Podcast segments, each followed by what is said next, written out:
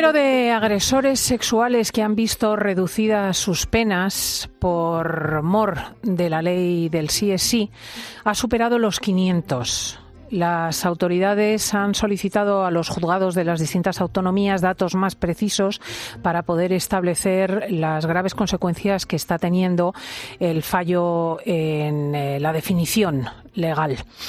Eh, a las 10.45, las 9.45 eh, en las Islas Canarias, quiero contarte la historia de un crimen que tiene que ver con una agresión sexual y que ocurrió hace casi cinco años en Fuerteventura. Tenemos que retroceder hasta el 4 de junio de 2018.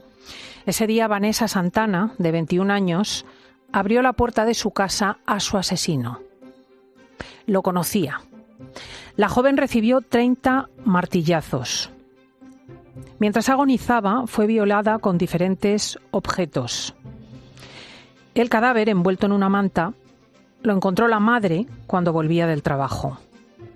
Cuatro días después del crimen, el 8 de junio, fue detenido el primo de la joven, Jonathan de Jesús Robaina. Confesó el asesinato y se pidieron para él 38 años de prisión. La sorpresa llegó el 31 de mayo de 2021 durante el juicio. El asesino confeso pidió al tribunal que lo llamaran Lorena afirmó sentirse mujer y comunicó que había iniciado en prisión un proceso de cambio de sexo. Eso tenía consecuencias penales. Evidentemente, llamarse Jonathan o Lorena variaba la cuestión de la definición del delito por mor de la defensa de género a la mujer. El Supremo rechazó un año después este, esta circunstancia. ¿Por qué te cuento todo esto? Pues porque la historia no ha terminado. El pasado 31 de enero, la Alianza contra el Borrado de las Mujeres pidió a instituciones penitenciarias conocer el paradero del asesino. ¿Por qué? Querían saber si Jonathan, ahora Lorena, cumplía condena en una cárcel de mujeres o de hombres. Porque está ocurriendo. Hombres que se definen como mujeres entran en las prisiones femeninas con el peligro que eso entraña. La respuesta del Ministerio del Interior ha sido el dato pertenece a la parcela íntima y personal. Pues mire, usted no, no pertenece a la parcela íntima y personal. Pertenece a la seguridad de las mujeres. Saludamos a esta hora a Paula Fraga, miembro del equipo jurídico de la Alianza contra el Borrado de las Mujeres. Paula, buenos días. Buenos días, Cristina. Muchas gracias por invitarme. Es eh, una información muy preocupante que los hombres puedan definirse mujeres y entrar en las cárceles de mujeres. Absolutamente. Y esto pasa eh, ahora mismo en España porque tenemos una instrucción 7-2006 de instituciones penitenciarias que así lo está permitiendo. De hecho, ni siquiera eh, es eh, necesario que haya un cambio de sexo registral hecho con simplemente manifestación de voluntad que dicen sentirse del sexo contrario, que dicen sentirse mujeres, y además independientemente de, los delitos por los que estén cumpliendo pena, sean agresión sexual, sea cualquier tipo de delito contra, contra mujeres, ¿no? Bueno, pues independientemente de todo eso, eh, se hace el, cambio de módulo y se trasladan a, a módulos de mujeres. Por eso nosotras hemos pedido esta esta información a instituciones penitenciarias, al Ministerio de Interior a través del portal de transparencia. La respuesta ya las he contado y, claro, nosotras entendemos, eh, haciendo una debida ponderación de derechos, que eh, aquí debe primar el derecho a la información y, sobre todo, el derecho a, la seguridad y el derecho a la integridad física y emocional eh, de las mujeres internas en centros penitenciarios. No se nos olvida, además, que las mujeres eh, internas eh, en centros penitenciarios, según los estudios y según las estadísticas, eh, muchas de ellas han sido víctimas de violencia física o sexual por parte de miembros de, su familia o de agresores masculinos ajenos a la familia. Imagínense, figúranse el compromiso de su integridad física y emocional cuando ven que agresores sexuales, violadores, eh, eh, homicidas de, mujeres, bueno, pues pueden compartir eh, espacios y celdas con, ellas. Hmm. Eh, imagínese también el paraíso, entre comillas, y si se puede hablar de ello, de un agresor sexual rodeado de mujeres día y noche en un espacio confinado y limitado. O sea, ¿qué puede hacer un agresor sexual con una cohorte de mujeres a su disposición? Es una verdadera locura.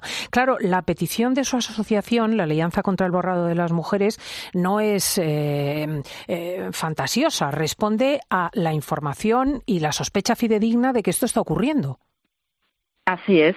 De hecho, eh, está ocurriendo por esta instrucción que decíamos del 7 de 2006, pero no se nos olvide que eh, se acaba de aprobar en el Senado la ley trans, eh, una ley que ahora tiene que ir al Congreso em, al 16 de febrero y probablemente, probablemente no, casi con total certeza se va a aprobar de forma definitiva. Y esta ley trans lo que va a hacer es blindar y eh, reforzar eh, e institucionalizar definitivamente una práctica ya realizada, ¿no? que es este cambio de, de, módulos de, varones eh, autoidentificados mujeres a módulos de, mujeres. Por tanto, está pasando y no solo está pasando, sino que se va a reforzar con, con esta ley trans que tiene estas consecuencias, entre muchas otras, que son todas pésimas para los derechos de las mujeres y para, y para la infancia.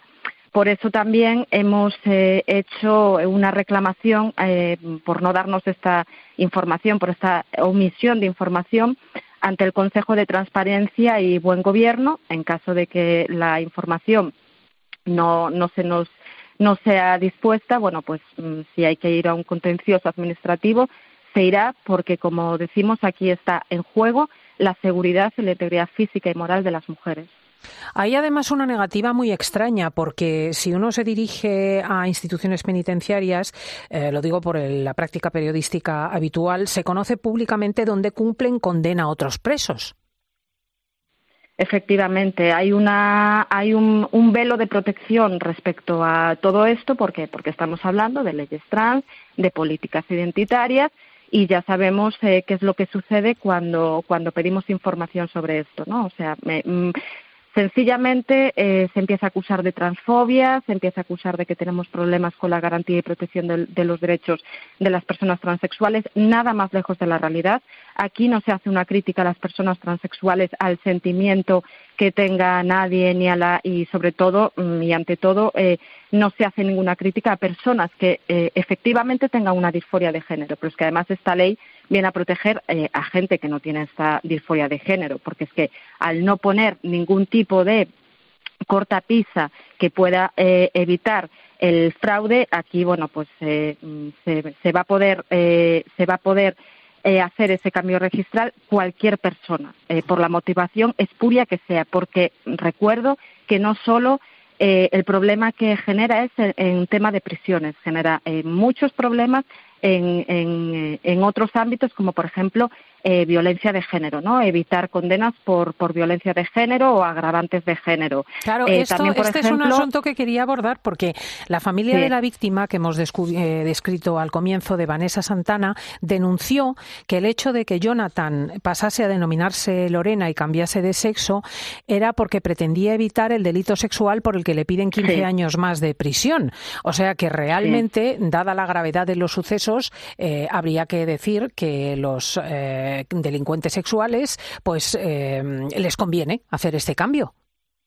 Claro, efectivamente. Eh, para ser absolutamente rigurosas jurídica y técnicamente, durante un proceso judicial, aunque tú hagas ese cambio de sexo registral, eso no puede tener efectos penales ni procesales, porque el procedimiento está empezado y entonces se juzga eh, con el sexo registral del momento de la comisión del delito. Menos mal, menos mal.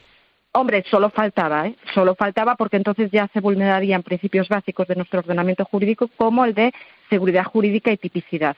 Entonces solo faltaba. Pero de todas formas, esto es un regalo para agresores habituales. Esto es un, eh, eh, eso para, para agresores, eh, por ejemplo, delitos de continuados de, de, violencia de género. Bueno, ¿qué hacemos con un delito continuado de dos, tres años y que se hace un, un cambio de registral en mitad de la comisión de ese delito? Resulta que mitad de la condena por violencia de género, la otra mitad por unas lesiones sin agravante de género. Que sí, que sí, que es que es que está al margen de la realidad. O sea, yo creo que es eh, esta denuncia lo que lo que reclama es el sentido común. ¿eh? Exigimos que el Ministerio de Justicia conteste a esta asociación que reclama la Alianza contra el Borrado de las Mujeres los datos sobre estas personas que cambian de sexo y van a las prisiones.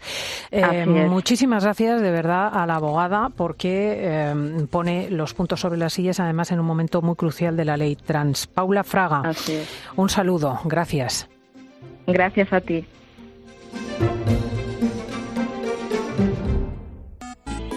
Sigue también a Cristina López Slichting en Twitter en arroba fin de semana cope y en facebook.com barra Cristina fin de semana.